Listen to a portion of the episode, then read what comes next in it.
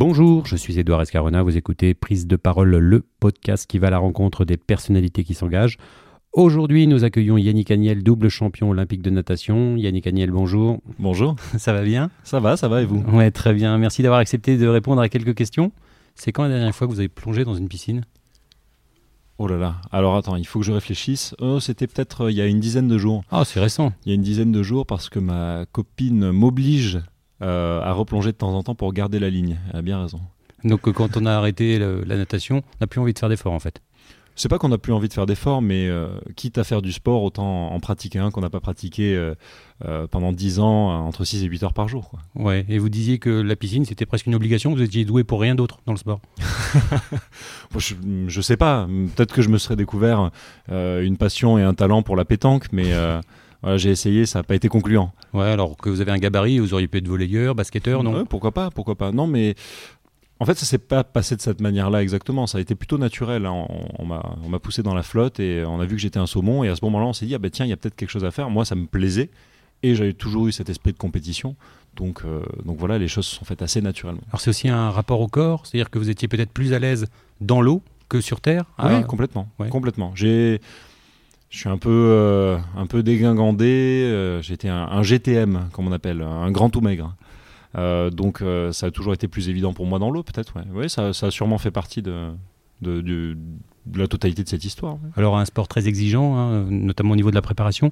Comment on vit l'arrêt? On le vit comme une petite mort ou comme une libération finalement? On m'a beaucoup seriné euh, cette histoire de petite mort du sportif, etc. On m'a dit fais gaffe, euh, tu vas voir, pas, pas, pas facile, etc. etc. Euh, donc je m'attendais un peu à tous les écueils. Euh, et je crois que j'ai eu la chance euh, d'avoir d'avoir vécu, d'avoir bien vécu mon arrêt, déjà de l'avoir choisi, de ne pas m'être arrêté sur une blessure ou quoi que ce soit. J'ai vraiment choisi de m'arrêter pour avoir l'occasion de, vivre d'autres vies que, que celle de sportif de haut niveau. Et ensuite, le plus dur, sûrement quand on est sportif de haut niveau et qu'on s'arrête, c'est que c'est abrupt. Si on n'a pas prévu euh, un petit peu à l'avance, c'est relativement abrupt et personne ne vous attend à la sortie. Vous avez une vie pendant des années où au final euh, on vous sert tout sur un plateau et, du jour au lendemain, euh, là où normalement il y a quelqu'un à appeler, il n'y a plus personne qui répond. Quoi. Alors une vie un peu difficile aussi, une vie un peu de, de forçat des bassins. On a une jeunesse normale quand on fait un sport comme la natation? Jeunesse normale, je sais pas ce que vous appelez jeunesse normale. Ou ce que vous avez réussi à faire, c'est manger au McDo. hein. J'ai lu ça. euh, ça par contre, vous Ouais, arrivez à je, le faire ouais, je sais pas. Je, je- jeunesse normale, c'est un peu. Enfin, maintenant sens- que, sens maintenant que j'habite à Paris et que j'ai été, euh, voilà, que, que je vois euh, comment ça se passe dans certains lycées, je sais pas si Mhm. les lycées parisiens et les lycées nîmois, par exemple, ont, ont, ont- ont la même vie. Donc je sais pas si, voilà, j'ai une jeunesse, oui, sûrement un petit peu en dehors des, en dehors des clous habituels, mais j'en ai absolument pas souffert. Pour moi, c'était pas un sacrifice euh, que d'aller nager, au contraire. Oui, puis vous Hmm. continuez vos études en plus, euh, à un moment, euh, même si ça a été plus difficile. Ouais, bon, ça a été très compliqué parce que le système français est malheureusement pas adapté euh, à des gens euh, voilà, qui s'entraînent des heures et des heures par jour. Mais, mais je, je suis allé jusqu'au au bac sans problème grâce à justement un organisme qui était fait de façon un peu artisanale et, et qui a très bien fonctionné, qui fonctionne d'ailleurs toujours très bien à Nice. Oui, vous auriez été nageur américain, vous seriez diplômé d'Harvard ou, de, ou, de, ou, de, ou, de- ou des plus grandes universités sans, avoir, sans, Harvard, jamais avoir, sais pas, mais- sans jamais avoir été en cours.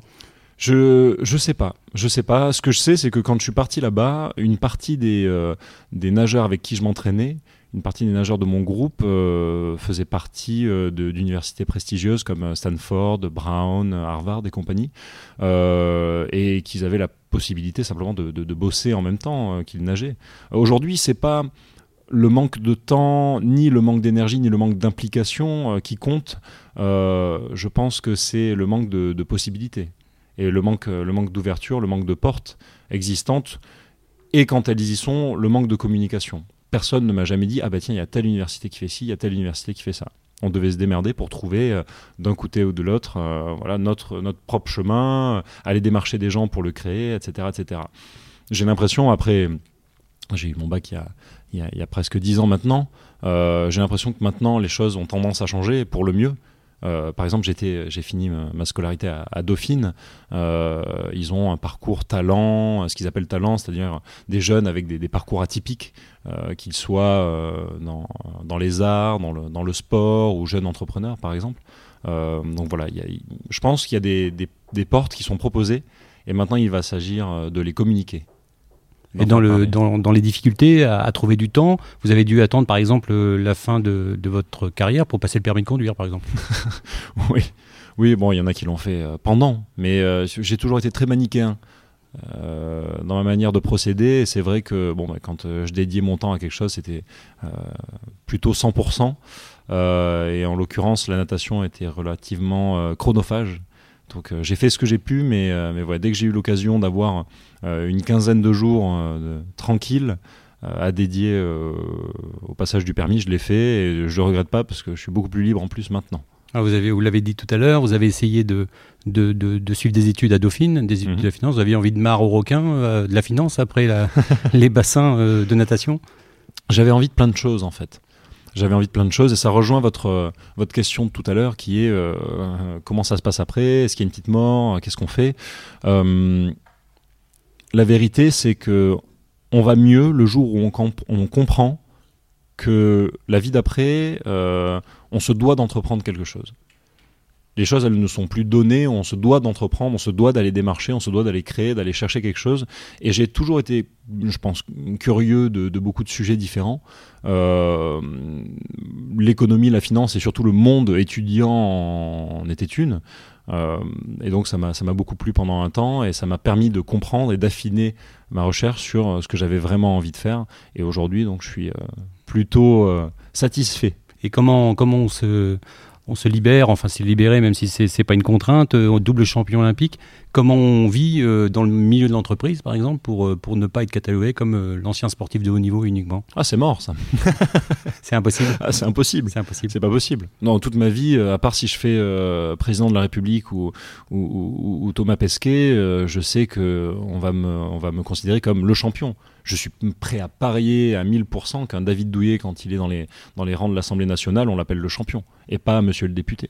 Voilà. Donc, euh, euh, c'est un truc que j'avais du mal à appréhender euh, il y a quelques années encore, et maintenant, je m'en fous.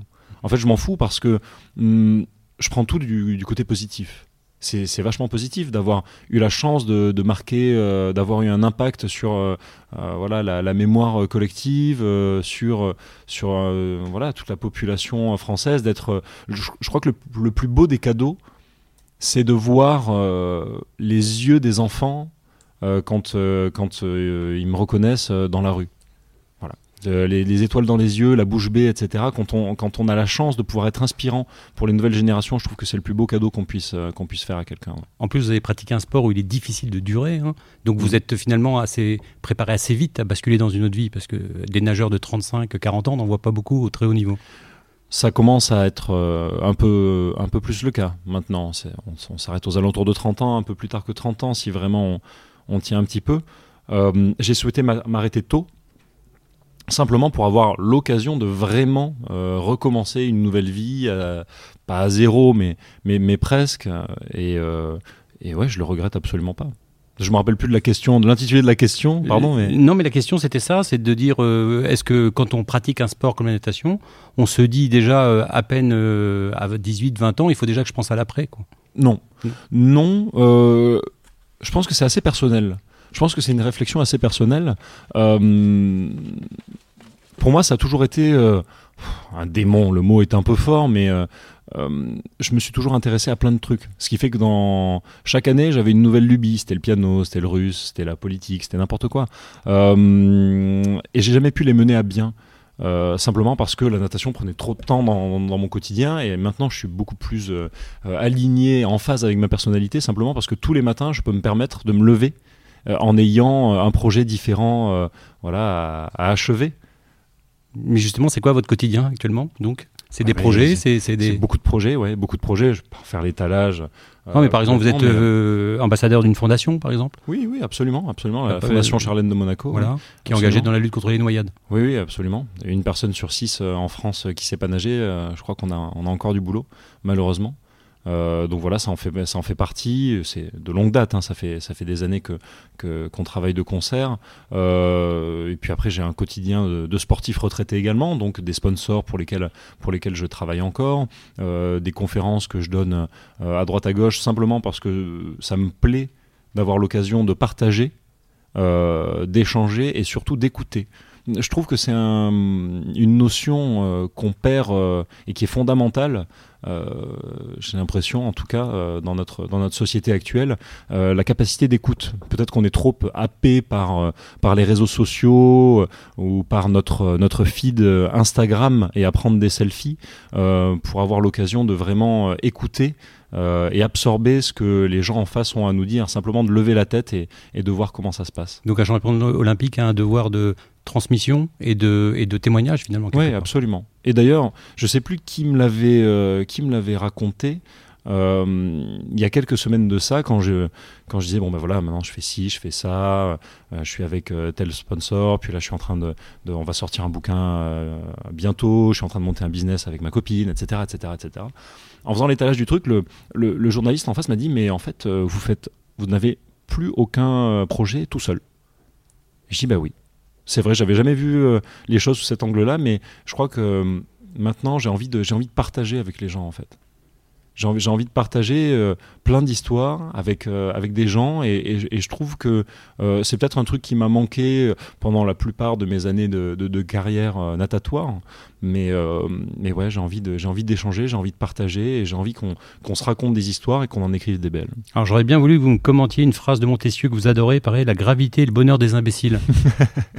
oui, parce que bah, je pense que vous pouvez l'entendre, j'ai du mal à rester euh, politiquement euh, correct, simplement parce que je trouve que est, on est dans une, une période un peu, lourde, ou en tout cas, quand on regarde, quand on regarde les infos, Bon, euh, pour pas euh, se mettre la corde autour du cou, euh, franchement, faut être très très fort. c'est la raison pour laquelle je pense qu'il faut mettre un petit peu de, légèreté parfois dans le débat et, sourire à la vie en général et, peut-être que la vie vous sourira. Donc autour de 25 ans, un comeback à la Phelps, c'est pas votre truc?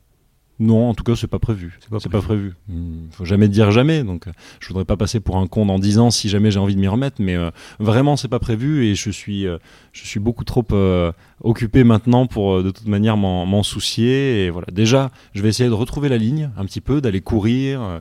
je me suis donné pour pour gros challenge de, de, terminer le premier marathon de ma vie, donc en fin de cette année. on va voir ce que ça va donner, si je vais y arriver. Déjà pour faire 500 mètres, c'est pas facile, mais j'aurais préféré les faire en nageant. Ça aurait, pu, ça aurait été plus simple. en tout cas, plein de belles choses pour votre nouvelle vie et puis euh, bravo pour votre carrière. Merci beaucoup. Merci, c'est gentil. À bientôt. À bientôt.